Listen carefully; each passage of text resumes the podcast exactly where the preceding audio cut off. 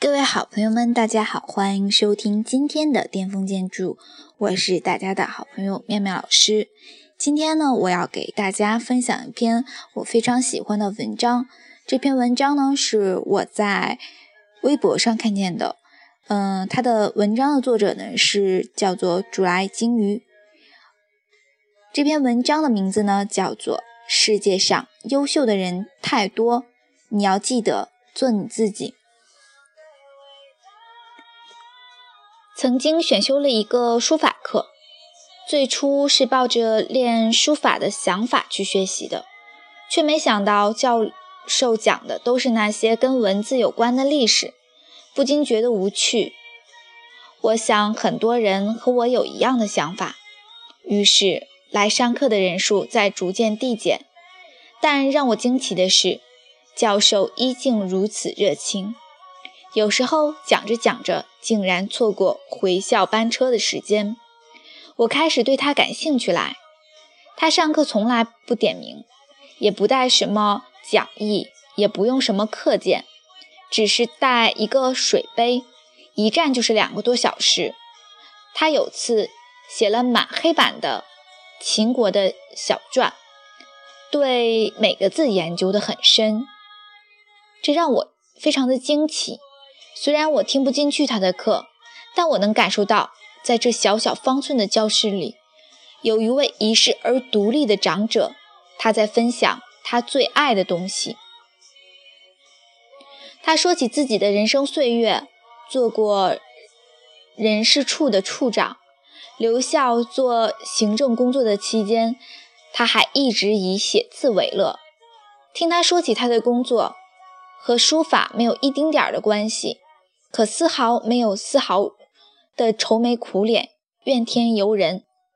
然后那堂课，他说起忘我，他说人只有忘我才能健康的生活。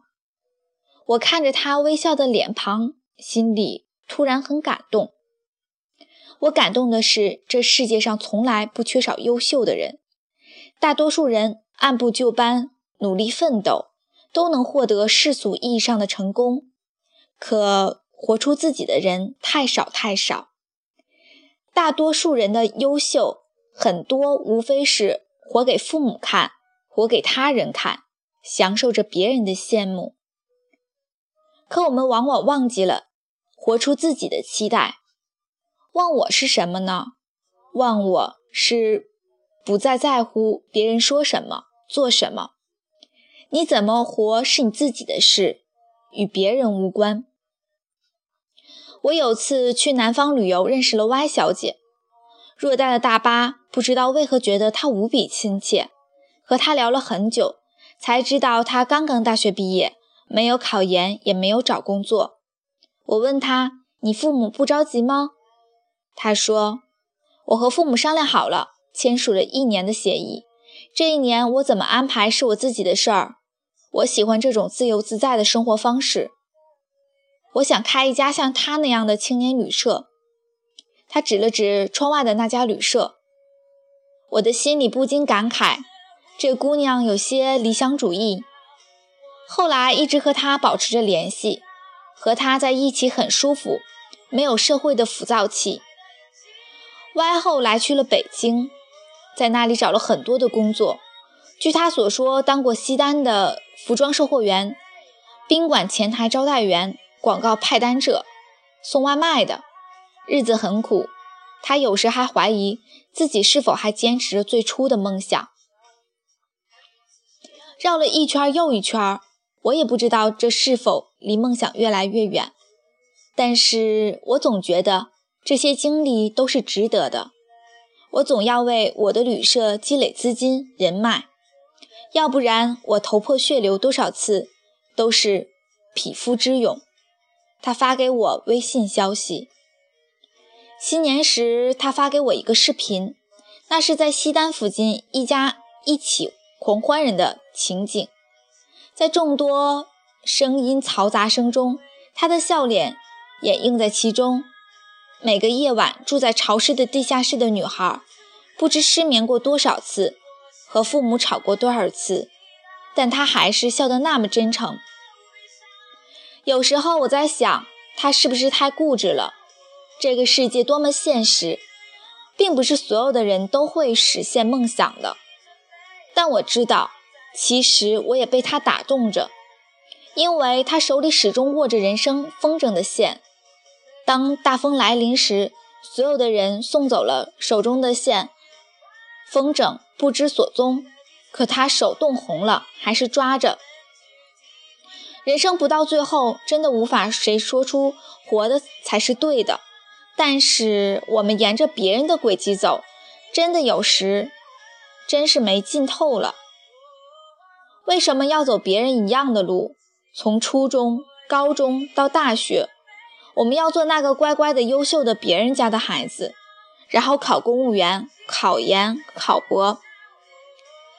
于是，我们觉得很多事情也不再问是否喜欢，我们好像已经习惯了这种梦想与现实的落差，再也不去管是否是合适自己的，反正总觉得这是安全的，没什么惊心动魄，也没必要为了什么粉身碎骨。我们也预想到了梦想它的归宿。是多年后，我们身处在热闹时悲时的一声悄然的感叹。我们始终是选择了怀念他，但是我却不甘。很多人都不甘，哪怕会消失很多次，失败很多次，也不枉走过这一趟。Y 将那一年扩展到了五年，最后他开了自己的客栈，在朋友圈里发了短短的文字。他说。感谢自己。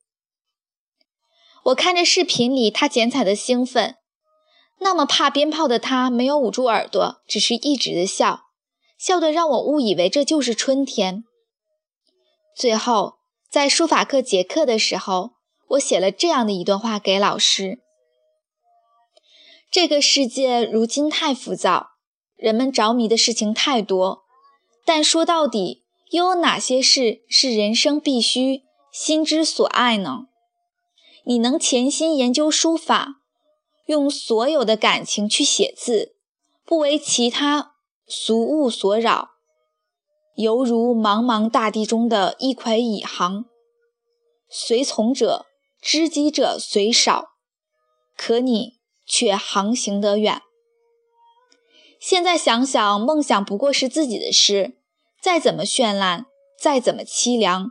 其中的过程，别人都不会懂。但愿我们走到尽头时不会有遗憾，为自己而活。为什么嗯想和大家分享这篇文章呢？也是我最近的一些小小的心得。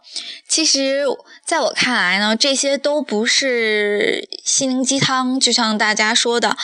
啊，我是一个熬鸡汤的人，然后时不时的给大家分享鸡汤。我看每篇文章的时候呢，都可能会想到我当时的处境和心境。那为什么给大家分享这篇文章，也是嗯这几天遇到的人和事儿。首先呢，嗯，我想说一说我的父亲。呃，我的父亲呢是一个老革命，就是一心一意为党呃奋斗终身的这样的一个人。嗯，前两天呢和他一起吃饭，然后他就和我说，说他其实觉得他一辈子都没有，嗯，做自己喜欢的事，都是，呃，国家让他去干什么，党让他去干什么，他就去干什么。嗯，他觉得，嗯，他这样做是正确的，但是他总觉得少一点什么。我觉得，嗯，当时。就就会跟他说：“我说，嗯，我说爸爸，你其实是想当一个音乐家，是不是？因为，嗯，小的时候爸爸的梦想是做一个音乐家，他非常的擅长拉二胡，然后也非常的擅长吹笛子。嗯，我想在等他过几年退休的时候，嗯，一定要给他请一个优秀的嗯音乐教师。”嗯，然后帮他完成这个梦想。嗯，当爸爸跟我谈话的时候，我就嗯非常的有感触的，就是嗯，我希望我没有在将近呃人过半百的时候，跟我的孩子说说，其实我是想出国留学的，其实我是想当一个艺术家的，其实我是想开一个学校的，然后为了呃各种琐事，呃为了各种的使命，所以我放弃了，我觉得遗憾。我希望，嗯，我跟我的儿女会这样说：我说，你的妈妈真的非常的勇敢，非常的优秀，她做了所有的她最喜欢的事，她觉得她这一生一点都不后悔，她爱了她最喜欢的人，每天和她最喜欢的人在一起，做最喜欢的事，完成了他所有所有的梦想。我就是想，嗯，成为这样的一个人，嗯，今天和。一个姐姐吧聊天，嗯，原因是因为我开了一个这个油画课，对吧？嗯，然后她也是在微信里和我说了这样的一句话，我觉得也特别的感动。嗯，这句话呢，她是这么说的，她说，嗯。他说：“他说他做了十一年的老师，当了十年的教育机关的干部，最后发现最喜欢的是二十年的光阴都没有做好，所以放弃了工作，做自己想做的事儿。”我说：“那你到底想做什么呀？”他说：“他想读书、写东西、旅行、听音乐、唱歌，嗯，没有工作的压力。”嗯，心自然就会自由很多。嗯，看见你们年轻人静静的画画，嗯，也非常的喜欢。嗯，这样的一个氛围。嗯，这个呢是他给我的一个留言，但是在这个其中，他有一句话，我觉得特别感动。他是这样说：“他说，能做喜欢和擅长的事是一种幸福，能用喜欢的事赚钱是一种幸运。”那么，我想，我应该是这个世界上相对来说非常幸运的人。嗯，有好多人会问我说：“呃，一个建筑师开一个油画课，真的是一件好奇怪的事儿。”嗯，还有人会跟我说：“说你的油画课为什么跟别人的不一样？嗯，画的都是一些奇奇怪怪的东西。”在这个里面，我想和大家说一下为什么。首先，嗯，作为一个建筑师这件事呢，其实是我父亲的梦想。嗯，我爸爸吧，他是呃在，就是他是七七年高考嘛，然后考上这个大学的。他当时，嗯，就是他特别的羡慕，就是学建筑的人，他能够这个背着这个画板，然后四处游走去，嗯，旅行，然后画画。他的想法就是说，他的女儿一定要去学建筑学，因为这个科目特别的浪漫。后来我高考的时候，确实是选择了建筑学，因为我，嗯，从小学就开始学画画，然后我也特别的学喜欢学画画，所以我的我的所有的高考志愿上都填的是建筑学。那非常幸运呢，我也是被这个建筑学给录取了。但是其实我最想当的呢，其实是一名画画老师，嗯。设计大楼这件事儿，嗯，尽管说是喜爱，但是没有到热爱的程度。就是说喜欢把它当做一个职业，我觉得很好，但是没有说到那种疯狂热爱的地步。我最想做的事其实是想当一个画画的老师，所以呢，我希望我能够，嗯，通过这件事情，然后来完成我的梦想。那为什么会选择画一些奇奇怪怪的小星星的东西呢？就是因为这个选画特别有原因的，就是因为就是这些所有的我这个选的画都是我最喜欢的画。嗯，我觉得能一生中能跟所有的喜欢的事物在一起这件事真的是太幸运了。所以，嗯，当我能够满足自己的。所有一切的现实的安排的时候，我会选择做一切我喜欢做的事情，尽管这条路上非常的艰辛，但是，嗯，我相信热爱能够打败一切。啊，那么就说回来了，就是说说这个录广播这件事儿。今天我也是在这个补录建筑群里，有很多同学吐槽说，妙妙老师说话啊，就是有口音。谁说有口音就不能录广播了？